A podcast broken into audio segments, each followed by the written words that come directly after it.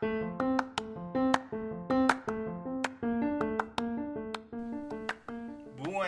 curiosidad científica, una semana más aquí trayendo las maravillas del universo. Con ustedes le habla su host Agustín Valenzuela. Y recuerden seguirme en Curiosidad Científica Podcast, ¿verdad? En Instagram para que se enteren de muchas más maravillas. Y no solo eso, Corillo, les vengo a hablar de PR Sin Filtro. ¿Que ¿Quién es PR Sin Filtro? PR Sin Filtro es una compañía básicamente de mercadeo digital que te puede ayudar con tu negocio, marca personal y podcast sobre todo. Ellos te pueden crear tu intro, tu outro, la imagen de tu podcast, ¿verdad? O, tu página web. Chequeate prsinfiltro.com para que veas todo eso. Y no solo eso, también PR Sin Filtro es parte, ¿verdad? De la red de podcast en la que se encuentra el Pocket ¿Qué quién es el Poke? El Poke es un podcast con Ana Resto. Busquen a Ana Resto en todas las plataformas. Es un podcast de finanzas, ¿verdad? Eh, para que te ayude a ti a bregar con tus finanzas y mejorar. Para que tengas unos agujeritos pilta de vacaciones, mi gente. Eh, incluso en esta época de, de taxes, Ana Resto está bregando todos los taxes. Si tú necesitas ayuda con tus taxes o no lo has hecho todavía y estás medio atrás, comunícate con Ana Resto o busca Ana Resto y el Pocket ¿En dónde? Pues en la red de podcast. ¿Y cómo, Agustín? Pues en prsinfiltro.com slash podcast, mi gente. ¿Y saben qué más se encuentra ahí? Café en mano podcast, otro podcast maravilloso, Corillo, con mi panita Juan, don Juan del Campo en todas las plataformas. Escribe a Juan, que él es parte de la, parte de la red de podcast, ¿verdad? ¿Vieron cómo habla? parte de la red de podcast y parte de PR Sin Filtro que te pueden ayudar con tus cositas y todo lo que tú necesitas para mejorar tu programa y todas esas cosas así maravillosas. Ya tú sabes, café en mano, el poke y curiosidad científica somos parte de esa red de podcast. Vayan, chequénselo. Y ahora vamos al capítulo.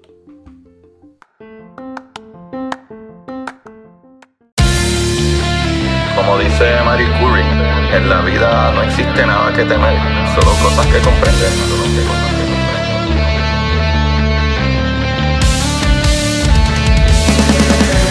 Recuerden correr y buscar la manera de aprender que más le divierta.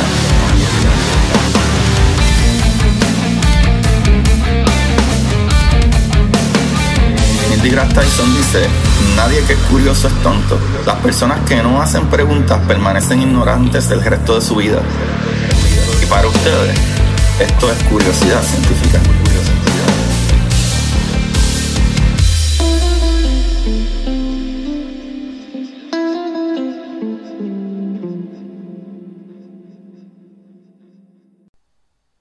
Buenas, Corillo de Curiosidad Científica, otra semana más. Y pues ya no les voy a hablar mucho aquí porque ya hay un intro anterior para que sepan todos los demás capítulos. Si no quieren escucharme hacer el medio intro, que siempre digo, denle como dos minutos para adelante. ¿Y por qué dos minutos? Porque alrededor de dos minutos que dura ese intro. Y después de esos dos minutos viene la música súper brutal de mi intro. Corillo, con ustedes, yo soy Agustín Valenzuela, su host, y en el día de hoy estoy acompañado por Limari Ortiz. Bienvenida, Limari. Hola, Agustín, ¿cómo estás? Bien, bien. Tú sabes que estoy bien. Yo vivo contigo. Esto es lo que nos hace la cuarentena. ¿Verdad? Corillo, el día de hoy, el día de hoy es un capítulo especial porque pues a veces yo me canso de estar escuchando, eh, escuchando, no, era para que disparate, hablando, hablando de estas cosas yo solo.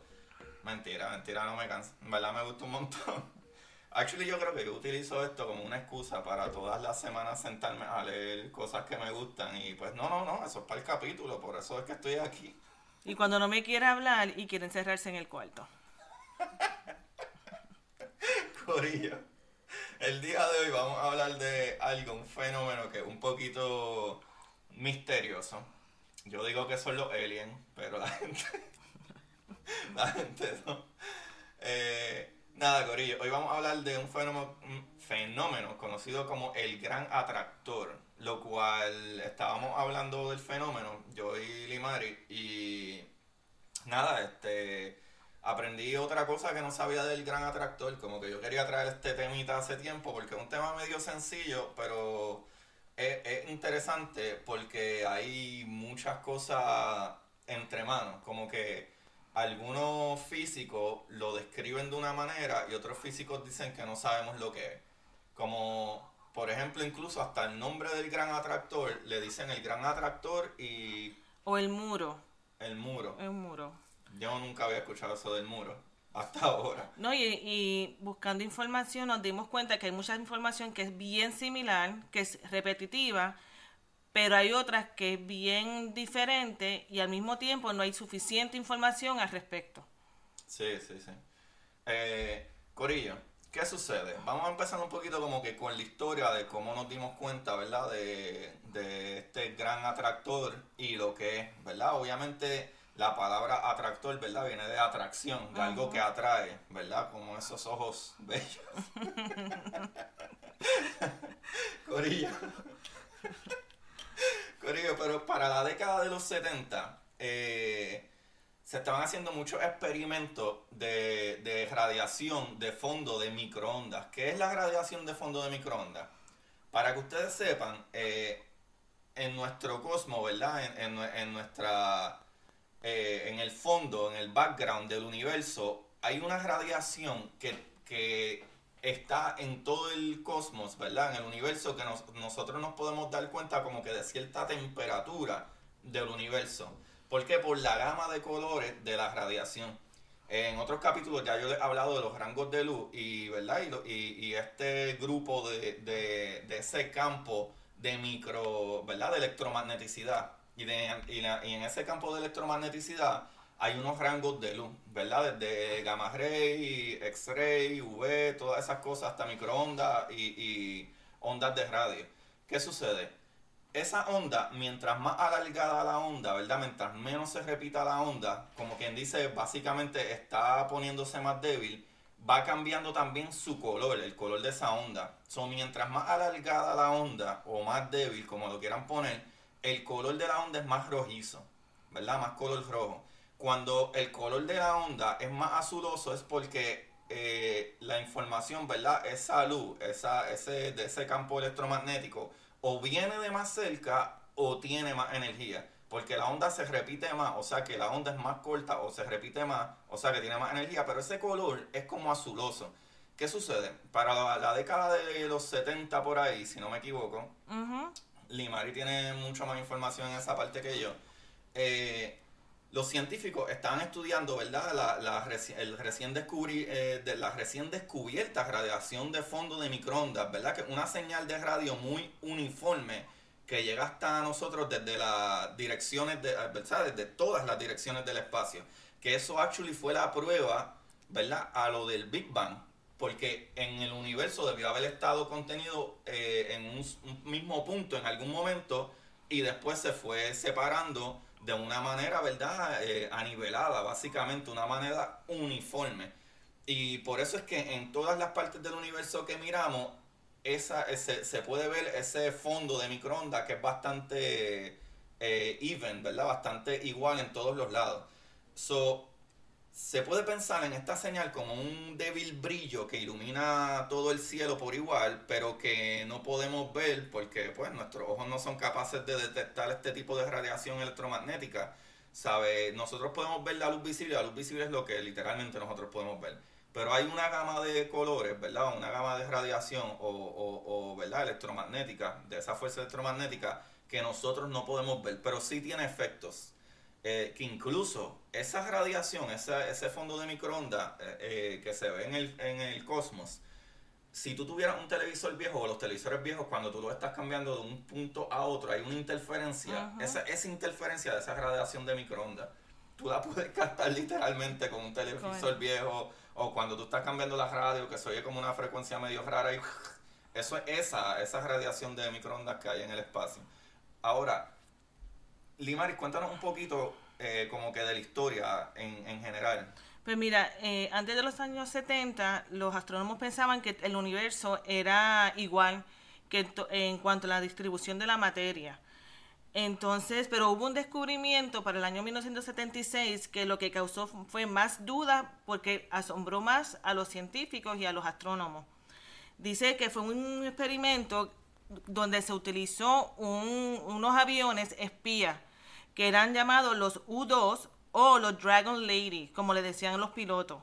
¿Por qué utilizaron estos aviones? Porque estos aviones tenían una capacidad para, para ¿cómo es? Este, sobrepasar las atmósferas, donde para, cuando usaron unos instrumentos llamados radiómetro diferencial de microondas o el DMR, como se dice en inglés, pues la, las respuestas o, o los estudios iban a ser bien precisos. Este estudio fue hecho por, un científico, que se llama Smuts y fue el aeropuerto que se utilizó, que me llamó mucho la atención, fue en Perú. Este, ¿Por qué digo esto? Porque siempre uno cuando habla de experimentos y cosas así, uno siempre asume que, se que fueron hechos o en Estados Unidos de América o en Rusia o en China. Y uno nunca piensa que no, que mira, hay otros, hay otros científicos donde también se toman este tipo de, o se utilizan este, otros países para hacer este, este tipo de experimentos. Este, a pesar de, además de ahí, es, esto lo que creo fue... Bueno, esto es lo que creo. Esto, fue lo que, creo. que estaba leyendo algo y me perdí. Mala mía. eh, esto lo que trajo fue más dudas de cómo en verdad el universo estaba eh, regado, ¿verdad? O, en qué forma, o, qué forma tenía el, el, universo como tal, las galaxias, cómo se unían. Porque todo el mundo pensaba que la verdad el universo era bastante uniforme en, en todos lados que tú mirabas como que había la misma cantidad de materia y se dispersaba de una manera perfecta y qué sé yo qué pero básicamente se, ¿verdad? se dieron cuenta como que, ah, espérate, eh, esto no es tan uniforme como pensábamos. O con un movimiento, ellos también se dieron cuenta de que eh, la Vía Láctea se movía, ¿verdad? Pero que el, problema era que se estaba, que se estaba dirigiendo a, la, a un plano de la propia galaxia y su núcleo. Por, lo tanto, todas estas observaciones con telescopio en el, en el rango de la luz eran visibles, eran bien inútiles, perdóname, no se podían ver porque había algo entre medio que interfería con, lo que ellos podían captar. Exacto, esto es que básicamente, básicamente, hay una cosa que se llama el gran atractor, pero para nosotros estudiar esas cosas es súper difícil, ahora mismo, ahora mismo, para nosotros es súper difícil porque sí hay algo en el medio y es nuestra misma galaxia. Entonces, a lo que Limari se refiere es, ¿verdad? Creo que eso es a lo que te refiere, es que cuando nosotros utilizamos los telescopios de luz visible, que es como el telescopio que yo tengo en mi patio, que yo miro por un hoyito y la luz que entra, que llega a ese telescopio, es lo que yo veo, bajo el rango de luz visible que yo puedo ver. ¿Qué sucede?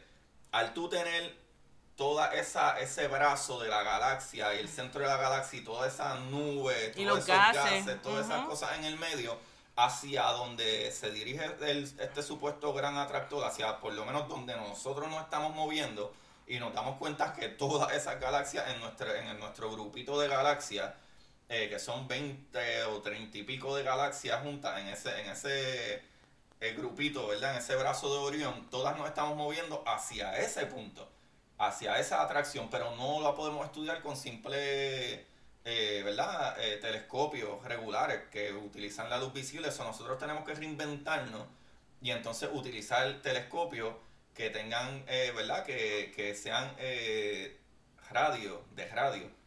Que lo que captamos son señales, ¿verdad? De sonido o radiación que no es visible. Y ahí entonces entran estos aviones que tú estás hablando. Sí, entonces la, la otra cosa es que sí se sabe que hay algo que está atrayendo hacia la gran, el, muro este, como se le conoce, o el o atractor, pero no se sabe qué hay detrás de ese muro porque como no podemos ver detrás de él, no se sabe si hay algo que también, que, la, que si la atracción es uniforme o solamente es de un lado. Entonces, una vez más, cuando uno busca información y cuando uno busca hipótesis y cuando se está leyendo, hay mucha información que, que es la misma, pero entonces no se sabe qué hay detrás del muro porque obviamente no podemos ver detrás del muro. Exacto. Bueno, para que Corillo tengan una idea, básicamente, sabes que nosotros vivimos en nuestro planeta, el planeta Tierra, que estamos en, ¿verdad? Un sistema solar, pero ese sistema solar está en uno de los brazos de nuestra galaxia, la Vía Láctea. Eh, ¿Qué sucede? Esta Vía Láctea está, ¿verdad? En ese brazo de, de Orión, básicamente, es parte de unas 25 galaxias a 30 y pico de, de galaxias, ¿verdad? Que son más o menos 10 millones de años luz, ¿verdad? De diámetro que cubren todas estas galaxias juntas. Y donde el centro, ¿verdad? Se encuentra entre Andrómeda y pues nuestra galaxia, básicamente.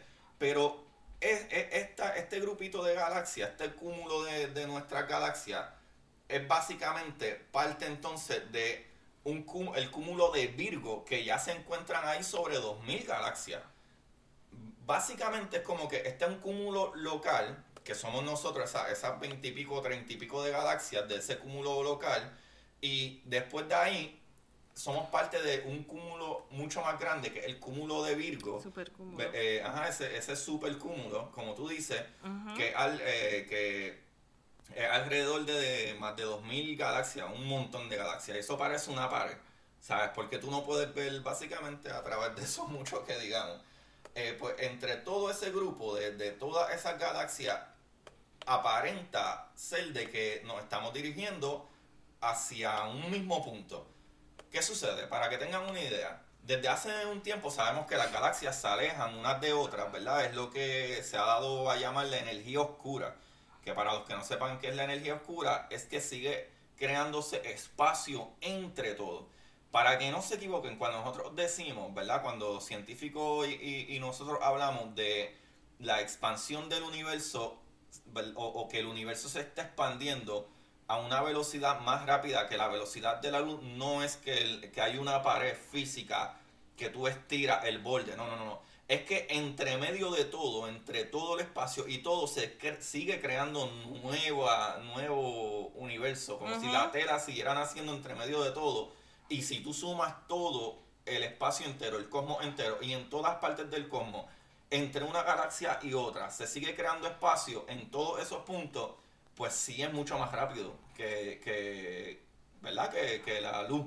O sea, es mucho más rápido que la velocidad de la luz. Por eso es que se dice que el universo se está expandiendo más rápido que la velocidad de la luz. No es porque hay un borde que se estira, es como si fuera una, una bomba, ¿verdad? Un globo que tú lo vas llenando y si tú pones muchos puntitos, ¿verdad? Con un marcador y pones muchos puntitos eh, en el globo, ¿verdad? Pintar el globo con muchos puntitos, cuando tú empiezas a llenar la bomba, tú no ves el globo como que está en una, una circunferencia de izquierda o derecha solamente, sino que se llena de todo. De 360. y todos los puntos al mismo tiempo se van alejando.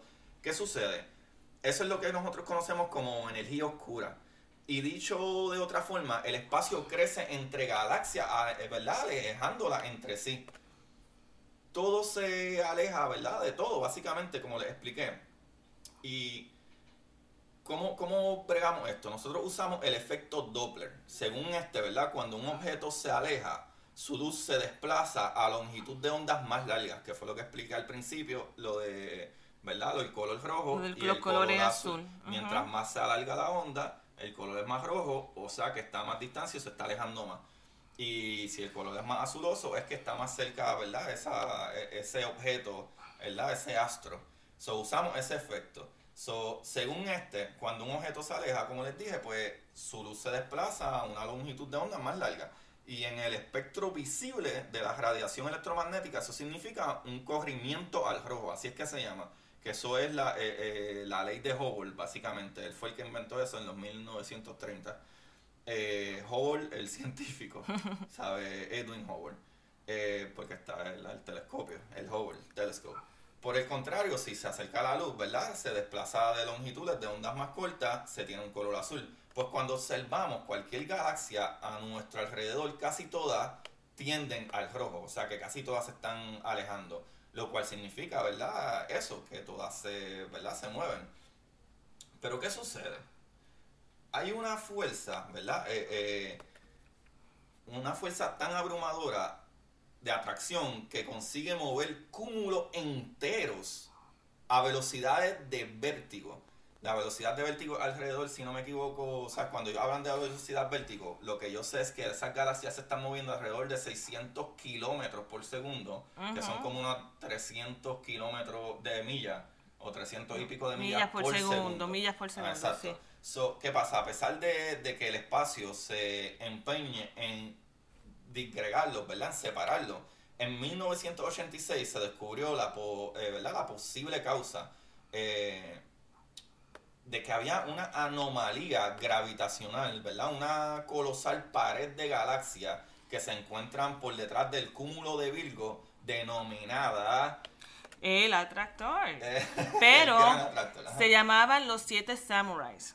Ajá. Sí, ellos eran en ese estudio, ese, sí, ese estudio que fue en el 1986, si no me equivoco, 89, era conocido como el estudio de los siete samuráis. Y ahí fue que se descubrió esta, este atractor o este muro.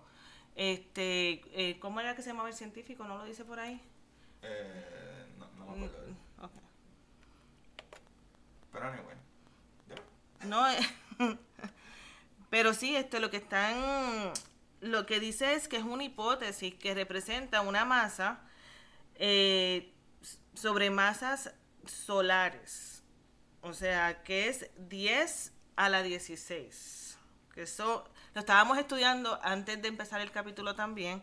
Este, o una forma de 10 mil billones con B de masas solares. Sí, que lo que, de, acuerdo a la, a la atracción que está creando, lo que sea que el gran atractor, o sea, tendría que tener una masa de 10, ¿verdad? Billones, Billones con B. pero 10, No, 10 mil billones. 10 mil billones. Anda Caribe. Ujú. Eso es ridículamente masivo. El sol, el sol es como mil veces más grande que, no mil veces, como un millón de veces más grande de la Tierra, yo creo, algo así. Imagínate. Diantre. A la verdad que nosotros no somos nada. No somos nada. somos una diantre nada.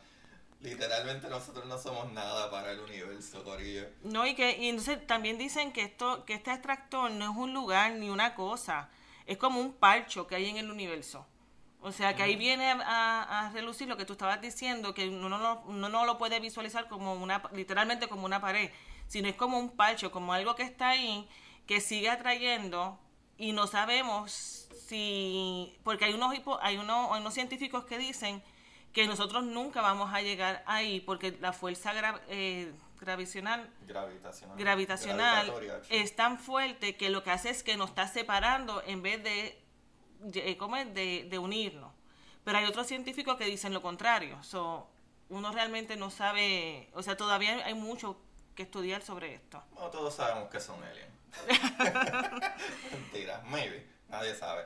Pero sí, este, hay, hay, hay un montón de diferentes opiniones en esto. Y unas dicen, como tú dices, este, Tenía ¿Qué que temerle, sí. ajá, que básicamente puede ser que como hay un cúmulo de galaxias tan grande, obviamente mientras más masa, ¿verdad? Unidas, más gravedad hay, pues todas se están atrayendo una a otra. Y eso hace un poco de sentido. Pero eh, básicamente esta superestructura, supuestamente compuesta por miles de galaxias, también conocida como el muro, se encuentra a unos 250 millones de años, Años luz luz, de distancia sí. de nosotros, ¿verdad? Eh, mirando en dirección a la constelación de la Hydra o Hydra y Centauro. Y está situado en el centro del supercúmulo de Virgo, que es el supercúmulo donde nuestro pequeño cúmulo pertenece. Que ya, ¿verdad? Pues puesto a usar analogías, vendría a ser algo así como nuestro continente en el universo. ¿Verdad? Como que para que ustedes sepan, para que ustedes sepan, ¿verdad? Voy a tirar una medio analogía aquí que me gustó mucho. Y es que básicamente nosotros pertenecemos a un cúmulo local. Ese cúmulo local per- eh, son como treinta y pico de, de galaxias. Y pues ese cúmulo local es como decir como que yo vivo en, en, en Florida, ¿verdad? Y, y ese es el Milky Way. Pero ese cúmulo local como tal es todos los Estados Unidos, ¿verdad? Y entonces ese cúmulo de Virgo es como decir un continente entero. Como que todo el continente, qué sé yo, africano, o todo el continente eh, América, whatever. So, básicamente es, es eso, como que está el, el cúmulo local, ¿verdad? De galaxias, que sería como vivo en Florida y hay un par de, de estados, pero somos parte de un del cúmulo de Vigo, que es un cúmulo de, de más de 2.000 galaxias, que esa, ¿verdad? Es como conocida como la pared ¿verdad? O, lo que se supone que es. Y hay un montón de debates sobre esto. Eh, como Limarira estaba diciendo, y hay científicos que dicen que eso, simple y sencillamente hay tantas galaxias ahí juntas que se atraen unas a otras, que crean una atracción gravitatoria súper fuerte y por eso nos estamos dirigiendo allá. Y hay otra gente que dice, mira, no, hay, hay algo ahí que debería de tener, como tú dijiste, más de 10 eh, billones de masas solares y por eso es que nos está trayendo. Y hay otra gente que simple y sencillamente hay un montón de físicos que dicen no sabemos porque no podemos ver, no lo podemos estudiar porque es tan súper difícil estudiarlo porque el mismo brazo de nuestra galaxia y la misma galaxia está en el medio de a donde tenemos que mirar las observaciones. Queda literalmente detrás de la, del brazo y de, y de todo ese polvo y, y, toda esa estrella en nuestra galaxia. Yo también pienso que es como, como una gomita de esas elásticas. Tú sabes que, que cuando tienes una gomita elástica, si tú jalas, como que tú la estiras para el frente, pero tienes que estirar una parte para atrás. Y esa parte de atrás nunca va a llegar, o sea, si, ¿cómo me explico? Cuando tienes una gomita, ¿verdad? tú estiras una parte hacia el frente, pero hay una parte de la misma gomita que no te toca, sea, que te está atrayendo para un lado, pero la otra se, se atrae para el otro lado. Y eso es lo que por lo menos me da el confort de que nunca vamos a llegar a ese muro por eso. En verdad, yo sí creo que yo no creo que nosotros estemos aquí cuando eso suceda. No, claro. Pero lo que pasa es que, anyway, como en 5 billones de años, porque esto se encuentra a 250 eh, eh, millones o billones de años luz, actually, ¿verdad? De distancia, si no me equivoco. Eh, ese cúmulo queda a 250 millones de años luz, ¿sabe? Pero queda 250 millones de años luz de nuestro cúmulo local. Pero entre nuestro cúmulo local, por ejemplo, nosotros de aquí a, 5 billones de años vamos a chocar con Andrómeda. So, ¿Qué sucede? También hay un efecto de la gravedad que a pesar de que eh, la, energía oscura trata de separar las cosas, eh, incluso cuando yo tuve mi conversación con Patricia de Astrofísicos en Acción, ella misma me explicó eso, que ya hay ciertos, ¿verdad? ciertos astros que ya tenemos una, ¿verdad? Una, una atracción eh, gravitacional mucho más fuerte y aunque la energía oscura esté, ¿verdad? Esté moviendo las cosas, ¿verdad? Distanciando una cosa de otra, a este punto no es como que realmente cosas que ya están muy cerca, como por ejemplo nuestro sistema solar, la fuerza, ¿verdad? De, de atracción que nosotros tenemos al Sol es mucho más fuerte que lo que la energía oscura puede hacer a ese nivel local sea, a niveles locales la energía oscura no afecta tanto como a niveles, ¿verdad? Eh, del universo. O sea, como que interestelar, la, energía oscura no afecta tanto, a lo mejor eh, intergaláctico afecta un poco más. ¿Sabes? en el intergaláctico puede ser que esa energía oscura afecte mucho más, pero cúmulos como este, ¿verdad? De, de la gran pared que me enteré hoy, que se le dice también a este gran atractor, pues a lo mejor hay tanta masa, tantas ¿verdad? juntas ahí, esas más de 2.000 galaxias, que va a ser mucho más difícil esa energía oscura empujar una cosa de la otra. Sí, este, y una vez más, este, hay mucha información y hay muchos científicos que están actualizando la información eh, constante. O sea, ahora mismo en el 2017 eh, Francia unos científicos de Francia y, uno, y hebreos eh, actualizaron también información. Eso es una información que a lo mejor yo lo que pienso es que es relativamente nueva y está en constante, eh, ¿cómo es? Este, en constante evolución y cambios y hay muchas hipótesis también que se están creando respecto a esto.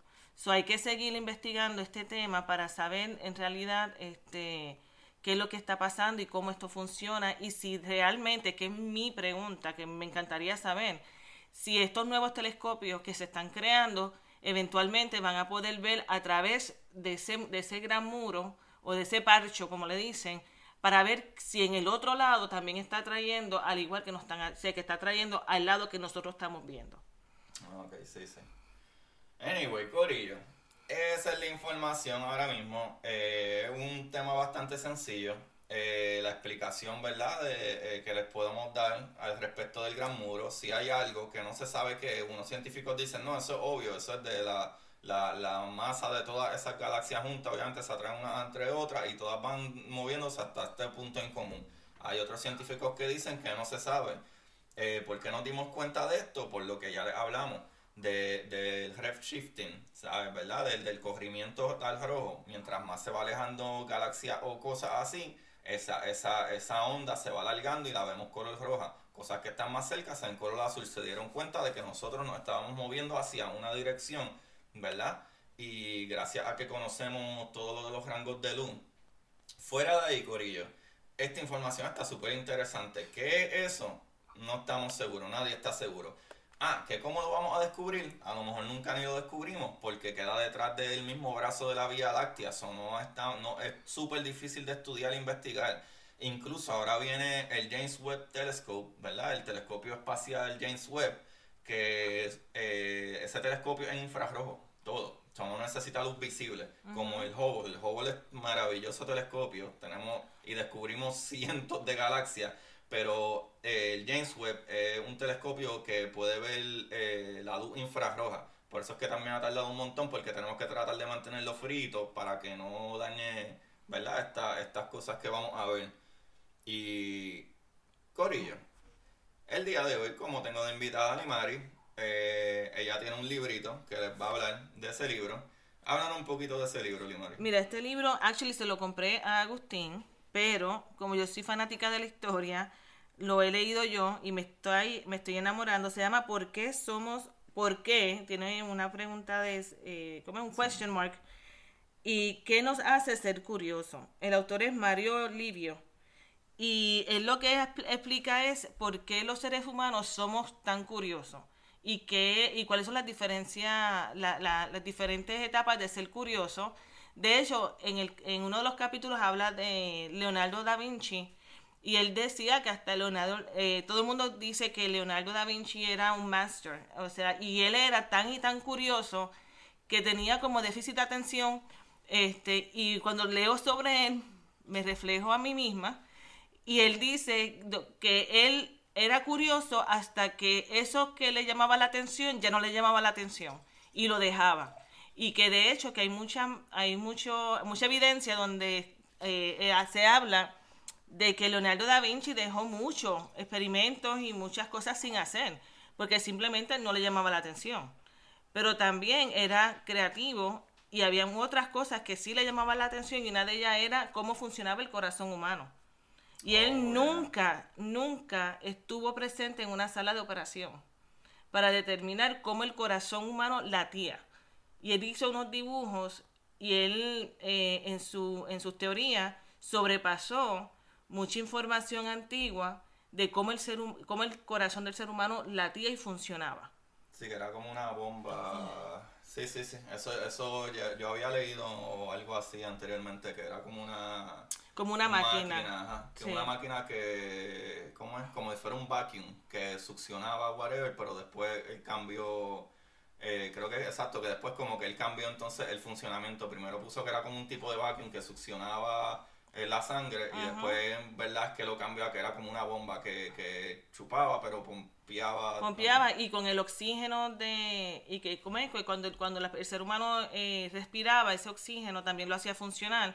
De hecho antes se mencionaba que el ser humano tenía eh, lo que llamaban espíritus buenos y espíritus malos dentro del cuerpo. Y él eliminó todo, todas esas teorías. Este pero lo más interesante es que él utilizó dos formatos de dos científicos diferentes, porque él, cuando estaba Leonardo eh, da Vinci no había hipótesis, no había, no había de estas reglas que se utilizan hoy en día. Solera experimentaba, experimentaba, experimentaba y una vez le funcionaba, pues ahí era que le hacía los datos. Este, y él habla de eso, yo todavía voy por el capítulo 4 y ya el libro me tiene enamorada, o sea que me han dado a comprar tres libros diferentes porque hacen referencia a otros libros también. Ok, so, ahí lo tienen Corillo, eh, ¿por qué? ¿Qué nos hace ser curioso? De Mario Livio. Corillo, gracias y gracias Limari por acompañarme el día de hoy. Gracias. Y darme la mano con este capítulo. Así no me siento tan solo en la cuarentena. Anyway, yo, pues, Corillo, lamentablemente yo soy parte de los servicios esenciales y como quiera tengo que estar ahí afuera ayudándolo a, ¿verdad? a la gente que más necesita. So, Corillo, anyway. Gracias Limari nuevamente. Eh, nos despedimos el día de hoy. Recuerden buscar la manera de aprender que más le divierta. a Mi gente, se cuidan. Bye. bye. Para ustedes, esto es curiosidad científica.